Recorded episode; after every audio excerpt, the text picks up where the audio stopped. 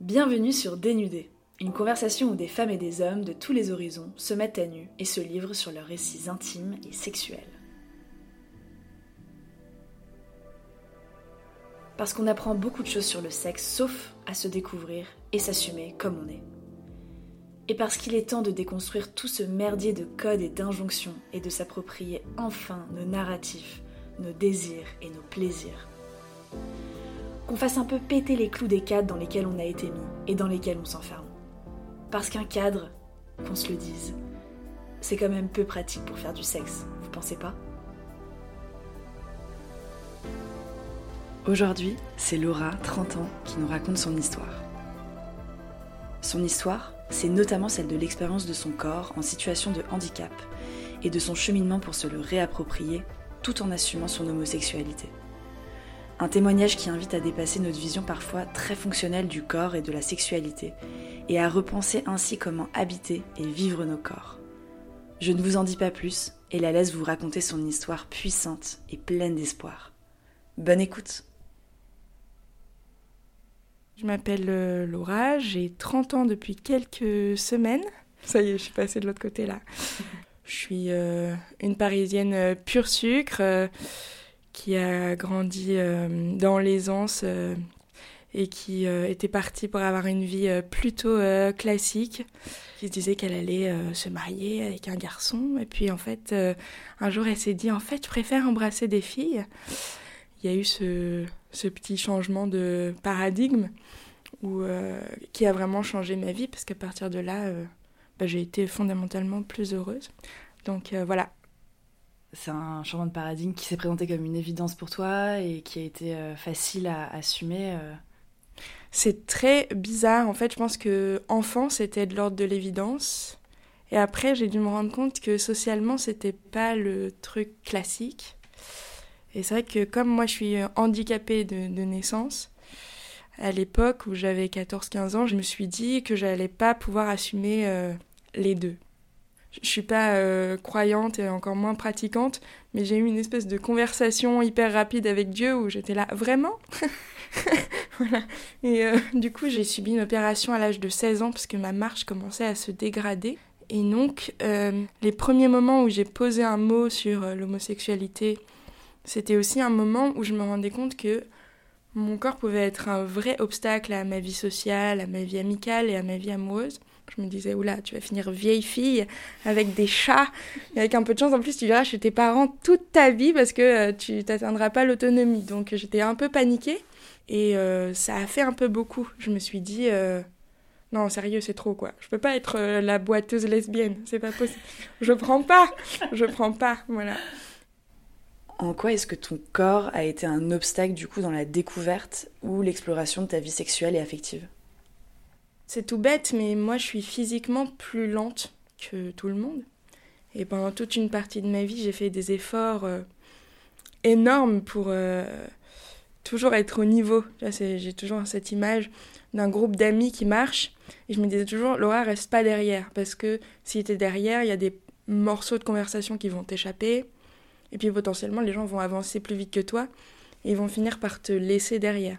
Donc j'avais un peu cette obsession qui se manifestait comme ça euh, physiquement quand je marchais avec des amis, mais qui au-delà de ça euh, me travaillait beaucoup. Reste pas derrière, avance à la même vitesse que les autres.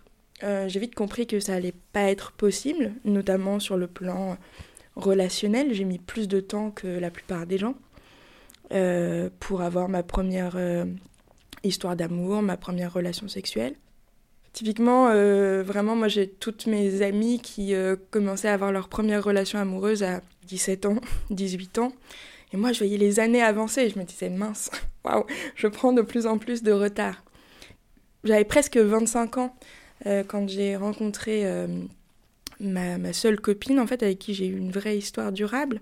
Et en fait, ça peut être difficile en tant que personne handicapée de commencer à découvrir sa sexualité, de voir qu'on a pris du retard, qu'on est, qu'on est limité.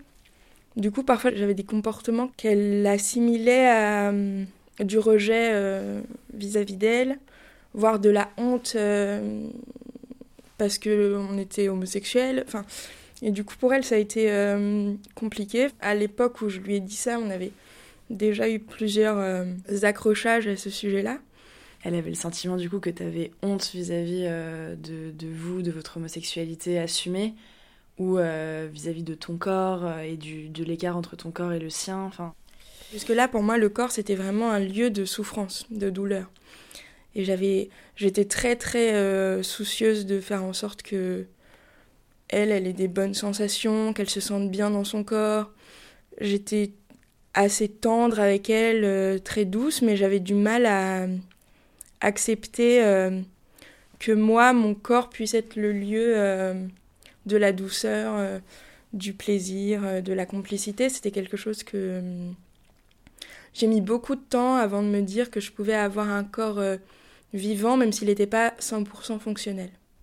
Donc concrètement, est-ce que ça veut dire que dans vos moments d'intimité, tu étais plus focalisé sur son plaisir et sur le fait de lui donner du plaisir, plutôt que sur le fait d'accepter que ton corps puisse recevoir ce plaisir aussi euh, Oui. Je suis entrée en sexualité en portant tout un bagage. Euh, euh, d'humiliation euh, physique. Et du coup, à mes yeux, mon corps était très dégradé. Donc, éventuellement, moi, je me réconciliais avec mon corps en me disant que j'arrivais quand même à faire des choses bien avec mon corps. J'arrivais à être tendre, j'arrivais à être douce, j'arrivais à lui provoquer des sensations agréables. Et ça, ça me, ça me rehaussait un peu dans mon image du corps, mais pas suffisamment pour que à mes yeux, mon, corps était vraiment euh, sale, chargé de toutes euh, ces humiliations. Dans le corps, j'avais, je me voyais vraiment comme un, un truc raté, un modèle défectueux, un truc entre l'homme et l'animal.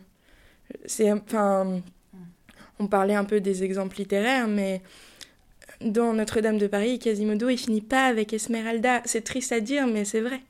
Et du coup, je me disais, dans ma tête, il y avait toujours un truc qui me disait, ben, t'es quand même Quasimodo, quoi.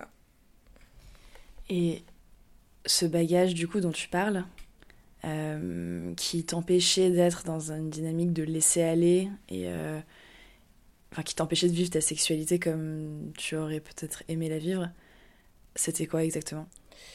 Donc moi, je suis née handicapée. Euh, avec un diagnostic qui, à l'époque où je suis née, euh, entraînait tout un tas de conclusions.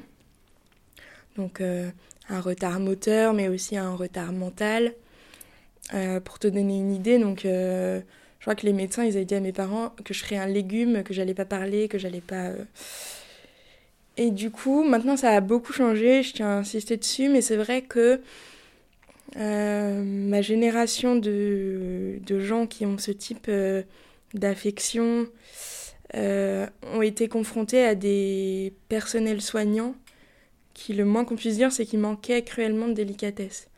Mais là où c'est encore plus triste, en fait, c'est que je pense que pour la plupart, ils ne pensaient pas à mal, parce que pour la plupart, ils ne pensaient pas qu'on aurait des vies, et en particulier des vies sexuelles.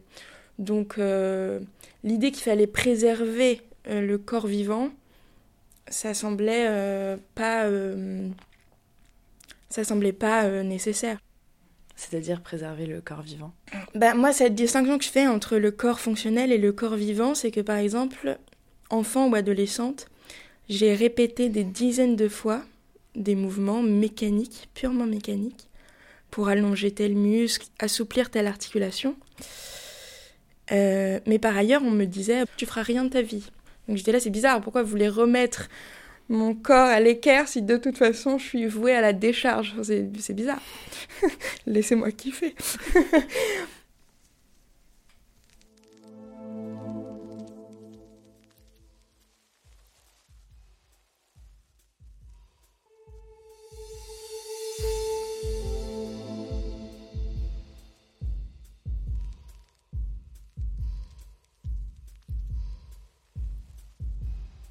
Tu as mentionné des kinés ou des médecins qui euh, manquaient de délicatesse. Est-ce que tu peux euh, peut-être nous en dire un peu plus? Il y a des trucs tout bêtes, mais moi j'ai fait, euh, j'ai fait des, centaines d'allers-retours dans des salles où il y avait plusieurs médecins en étant en sous-vêtements. Et je parle pas que de la toute petite enfance. Hein. j'ai un souvenir très marquant, j'avais déjà 14 ans, donc c'est pas non plus... donc en sous-vêtements, marcher devant des gens qui sont 5 ou 6, qui t'ont pas adressé la parole. Euh, et avec un miroir. Parce que je sais pas pourquoi ils sont persuadés que ça va me faire kiffer de me voir marcher chelou genre comme si je le savais pas. Et du coup euh, je sais pas. Vous voulez me confirmer qu'il y a un truc qui va pas avec mon corps parce que j'avais bien compris. Et en fait c'est là où je, dis pas que c'est pas utile mais en fait c'est cruel parce que euh, moi, quand je me vois pas marcher, j'ai l'impression d'être Sharon Stone, hein, pour peu que j'ai un truc dans les oreilles et tout. Après, parfois, je trébuche et là, je me dis, oula, petit retour à la réalité. Ah, c'est juste Sharon Stone qui a trébuché. Hein. voilà, je suis sûre il y, avait une, il y avait une racine euh, qui sortait du trottoir. oui, c'était un complot de nature. mais. Mais. Euh, et. Euh, bah, typiquement, oui, cet, cet épisode-là, par exemple, il m'a marqué parce que c'était vraiment un objet de science. C'était un rat euh, de laboratoire. Et donc, euh, comme il ne voyait pas en moi un être humain, j'avais pas voix au chapitre sur mon corps. Et j'ai très vite intériorisé. Il y a un âge où tu essayes de, où essayes de manifester que non, ça, ça te fait mal, euh, ça, c'est désagréable, tu voudrais arrêter. Et puis, il y a un âge où tu intériorises que, en fait, mieux vaut se taire, mieux vaut sortir de son corps le laisser sur la table et revenir plus tard. En quoi la manière dont ton corps a été traité par ces médecins-là a pu impacter la relation que tu portes à ton corps et la relation que tu peux porter à ta sexualité aussi? Quand j'ai commencé à éprouver euh, du désir euh, pour des femmes, ça a été compliqué de me dire qu'il fallait revenir dans mon corps. Parce que, de fait, j'ai pas pu revenir dans mon corps uniquement pour les choses agréables. J'ai dû me confronter aux choses euh, plus désagréable. Voilà. C'est un peu comme si mon... je, suis revenue dans mon corps parce que je me disais, bon, j'aime les femmes, franchement, ça promet d'être sympa, donc allons-y. Et mon corps m'a un peu accueilli avec les, tous les bagages que je lui avais laissé porter tout seul. Et il m'a dit, ma cocotte, il va falloir régler ça avant. en gros, ce que tu dis, c'est que tu avais pris l'habitude du coup de sortir de ton corps, donc de te dissocier de ton corps. Et c'était un espèce de réflexe que tu avais développé. Au moment où tu te retrouvais nu devant quelqu'un, en l'occurrence dans une situation d'intimité avec euh, une fille, tu, tu répliquais, enfin tu, tu répliquais euh, le même mécanisme, c'est ça? Oui, c'était c'était hyper compliqué pour moi d'être euh, en situation de vulnérabilité. J'avais beaucoup de mal avec l'idée de, de l'abandon. Pour moi, c'était pour moi être dans l'abandon vis-à-vis de mon corps, c'était toujours euh, qu'il allait se passer un truc euh, moche après. Donc euh, j'avais pas l'idée que je pouvais m'abandonner entre les mains de quelqu'un de bienveillant. Soit j'étais dans le contrôle et éventuellement je... Bah, parce que j'ai eu des kinés aussi bienveillants, mais dans ce cas-là j'étais dans le contrôle et on faisait équipe. Mais concrètement, les fois où je m'abandonnais littéralement, c'était que à des gens très malveillants. Et après, il y a aussi des choses c'est tout bête, mais il y a des exercices, des, positions, des qui, sont nécessaires à la rééducation, mais qui peuvent, quand, quand c'est pas bien fait, quand ça n'a pas été bien préparé, sont extrêmement violentes. C'est-à-dire que, par exemple, tu peux avoir vraiment des gens qui... Moi, j'ai un problème, par exemple, au niveau du bassin. Tu peux avoir vraiment des gens qui pèsent de tout leur poids sur ton bassin pour le remettre dans l'axe. Tu as des, as des systèmes de de table de verticalisation, on va te sangler sur une table. Enfin, euh, c'est et du coup, bah voilà. Après, quand, tu te retrouves euh, dans certaines situations bien précises, même tu vois, même l'idée d'avoir le poids de quelqu'un mmh. sur soi, euh, spontanément, moi j'étais plutôt non, bah ça va, gardons nos distances. Ça me fait penser un peu à la mémoire du corps et le corps qui se rappelle du coup, donc dans ton cas de poids euh, que, des, que des médecins mettaient sur ton corps. Et donc, du coup, quand tu te retrouves dans une situation similaire avec euh, le corps de quelqu'un sur toi, ton corps euh, enfin est effrayé, quoi, parce qu'il se rappelle de mauvais souvenirs. Encore une fois, je pense que dans la très très grande majorité des cas, ces gens-là n'avaient pas conscience de. parce que j'existais pas. Donc, le travail que je fais, en tout cas, auprès des médecins aujourd'hui, c'est de leur dire attention parce que les gens que vous avez entre vos mains, même les gestes les plus, les plus bêtes, euh, peuvent, peuvent ensuite vraiment rendre problématique le, le rapport sexuel consenti. Donc c'est pour ça qu'aujourd'hui, le message que je fais passer, c'est attention parce que c'est c'est pas des corps que vous avez entre les mains, c'est des gens. Donc. Euh, On en revient un peu à ce truc de. C'est pas juste un corps fonctionnel en fait, c'est des vies. Exactement.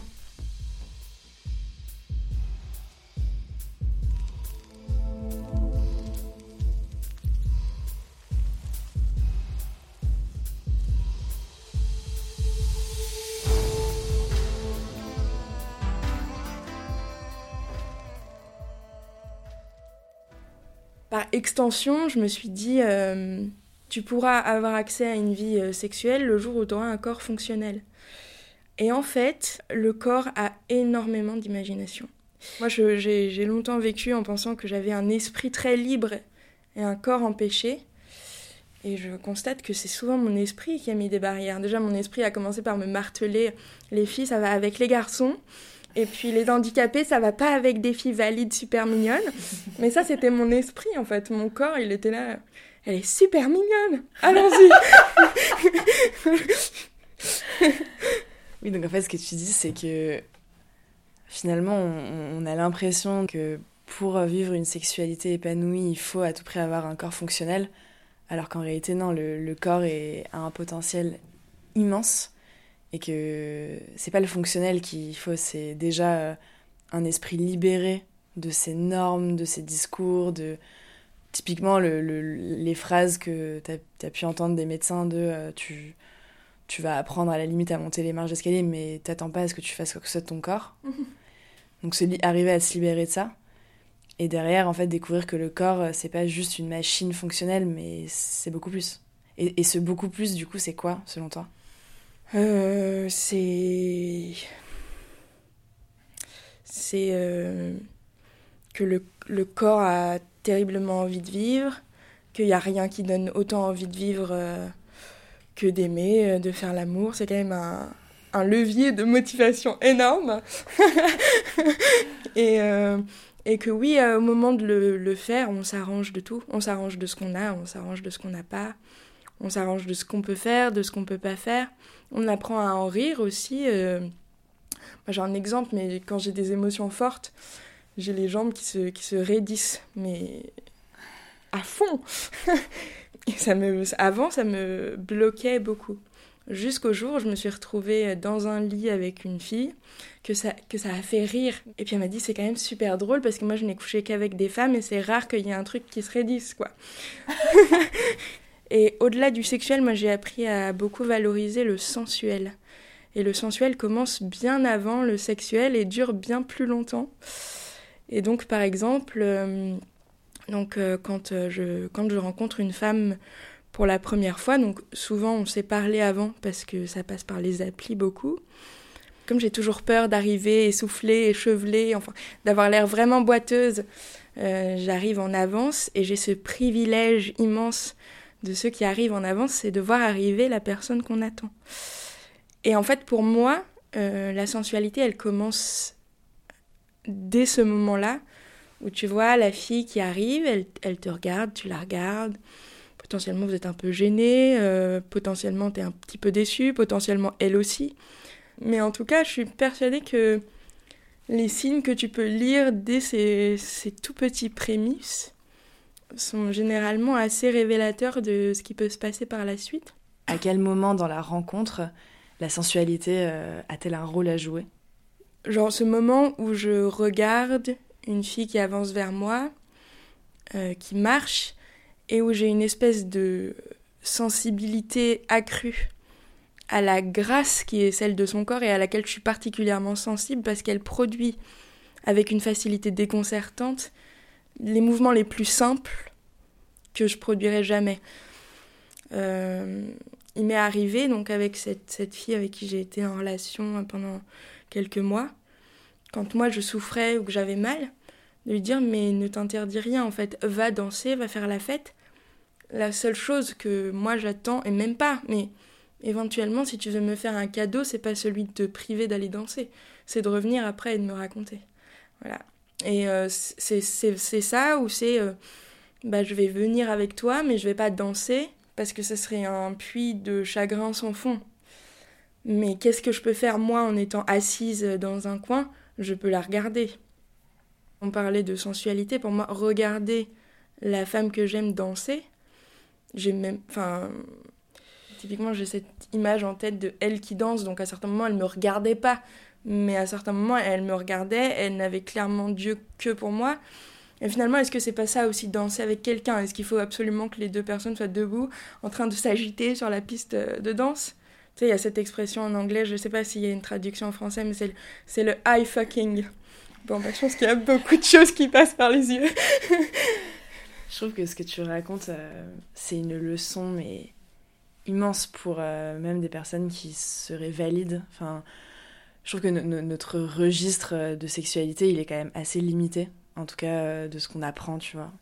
Et hum, moi personnellement, longtemps j'ai vu le sexe comme quelque chose d'assez fonctionnel, quoi. Enfin, en l'occurrence, je suis hétéro, donc pour moi c'était un pénis qui rentre dans un vagin et à un moment il y a un orgasme, tu sais pas trop comment, et puis, et puis c'est la fin de l'acte quoi.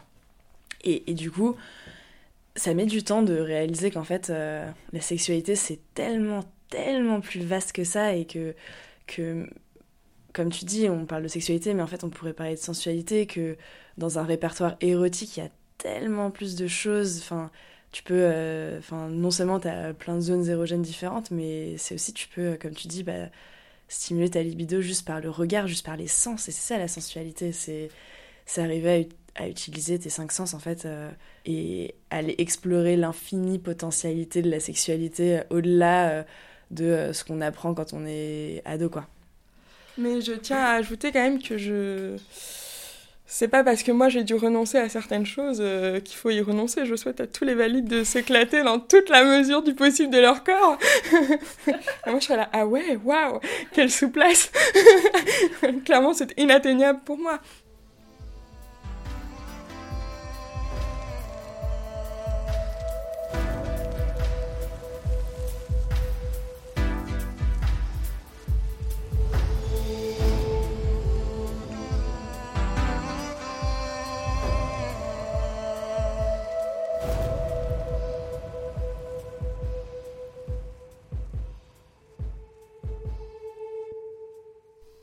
Et aujourd'hui, avec du recul, qu'est-ce que l'expérience de ton corps et de celui des autres t'a appris? Que ça pouvait aussi me placer dans une position d'observatrice privilégiée. Et que, par exemple, mes amis, donc, à, supposer qu'ils s'éloignent, parce qu'ils marchent plus vite et tout ça, parce qu'ils vont plus vite dans leur vie, ils ont appris à, quand ils constatent que je suis restée derrière, à ralentir, à s'arrêter, à m'attendre et à me dire Alors Laura, qu'est-ce que tu as vu pendant qu'on prenait de l'avance? Et je me fais un plaisir de leur dire ce que j'ai vu, ce que j'ai vu d'eux, ce que j'ai observé. Et parfois, euh, ils sont eux-mêmes euh, surpris. Et ça, ça, marche pour les amis, mais ça marche aussi pour les, les filles que j'ai fréquentées. Voilà. Qu'est-ce que tu as vu pendant tout ce temps-là? Pendant longtemps, j'ai regardé et j'ai gardé pour moi tout ce que je voyais parce que je pensais pas que ça allait intéresser les autres. Le point de bascule, ça a été quand je suis passée de cette observation qui s'appliquait uniquement à mes amis, à ce regard que je portais sur, euh, en l'occurrence, la femme euh, que j'aimais. Et j'ai le souvenir vraiment d'une fois, on, on a marché des heures. Je ne sais même pas encore exactement comment j'ai fait pour parcourir une telle distance, mais bon, j'étais très motivée. Et il y a un moment où je suis restée en arrière parce qu'elle marchait un peu plus vite que moi. Et en fait, euh, moi, pendant ce temps-là, je l'avais regardée marcher de dos. Et c'est là où le, le shift s'est fait parce que plutôt que de le garder pour moi, euh, je lui ai dit euh, en détail à quel point elle avait été belle quand elle marchait de dos. Ça lui a peut-être permis de saisir plus concrètement la distance qui nous séparait dans la façon dont on habitait nos corps. Je lui ai dit, tu te rends pas compte la grâce de ton corps, euh, ça part de, la pointe des pieds, c'est pas juste de la mécanique. Moi, je suis handicapée moteur, j'avais une espèce de j'idolâtrais la mécanique. Je me disais, il faut que ton muscle il marche comme ça, que ton articulation elle marche comme ça.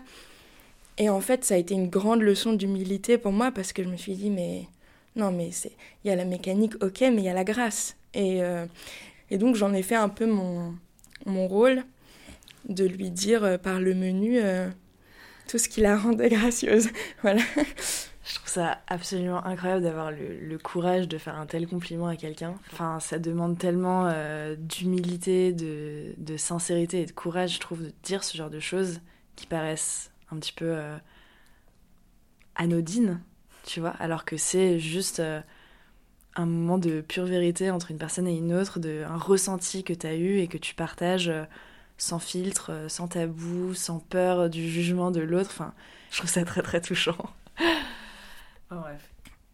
C'est quoi pour toi un petit peu les, les combats qu'il te reste à mener? Ce vers quoi tu tends et ce sur quoi tu as envie de travailler? Qu'est-ce qui te reste à faire pour euh, t'approprier un petit peu encore plus ton corps et ta sexualité et, en être heureuse J'ai un rapport au corps qui fait que vraiment pour moi, euh, toucher quelqu'un, c'est sacré. Et que euh, probablement consciente que mon propre corps vient avec un vécu, ben, je me dis toujours que le corps de l'autre, en l'occurrence la femme euh, en face de moi, elle a aussi un vécu. Et donc, concrètement, je m'autorise difficilement à toucher une femme si je ne suis pas certaine de ne pas l'abîmer. Sauf que globalement, euh, c'est difficile d'en être 100% sûr. Et du coup, euh, cette conscience aiguë de, ce qui peut être beau dans un mouvement, ça m'empêche parfois de, passer euh, clairement à l'acte. Il y a peut-être un cliché un peu de la sexualité entre femmes, c'est tout doux, on se regarde et là, pouf, on arrive au septième ciel.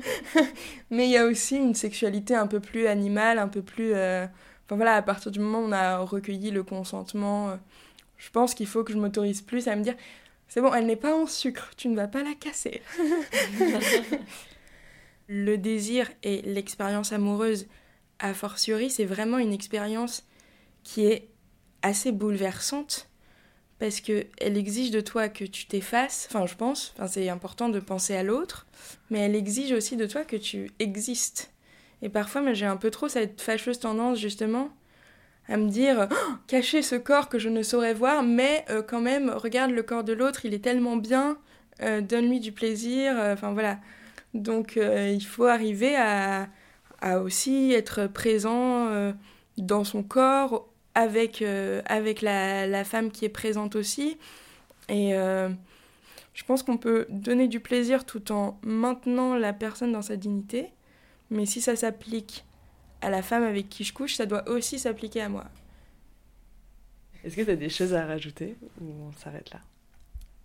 Quand tu es handicapé, il y a un truc en plus qui s'ajoute qui est que globalement, moi, j'avais pas dans mon entourage de femmes handicapées qui plus âgées qui me disaient non mais t'inquiète, euh, ça n'est un obstacle en rien du tout.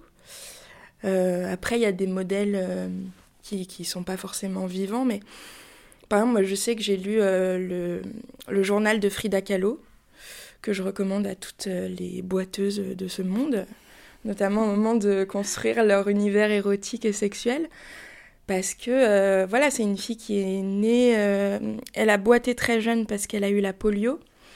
Ensuite, à 19 ans, elle a eu cet accident euh, de tramway absolument tragique qui l'a traversée. Petite note féministe, il se trouve que Frida, très jeune, n'était plus vierge et qu'elle a pu raconter à ses parents que c'est la barre de métal qui l'avait déflorée. Donc l'honneur était sauf. Et c'est vraiment un modèle parce que c'était une femme qui souffrait beaucoup, qui a souffert tout au long de sa vie. Il n'y a pas eu de, a pas eu de moment où elle a été heureuse dans son corps parce qu'elle souffrait plus. Elle n'a pas attendu euh, l'absence de la douleur pour être heureuse. Mais euh, tout au long de sa vie, elle a eu une vie euh, sexuelle, corporelle, très épanouie, avec des hommes, avec des femmes. Et ça, c'était quand même un sacré message d'espoir pour moi quand j'avais ouais, 15-16 ans et que j'étais un petit peu perdue. Merci beaucoup Laura, merci pour ton témoignage. C'était un plaisir. Personnellement, je ne suis pas sortie indemne de cette interview, le corps recouvert de frissons et l'esprit et l'essence en éveil. Que vous soyez en situation de handicap ou pas, j'espère aussi que l'histoire de Laura vous a donné de l'espoir et du courage, ou tout simplement touché et permis d'envisager votre corps un peu différemment. Merci beaucoup et à très très bientôt sur Dénudé.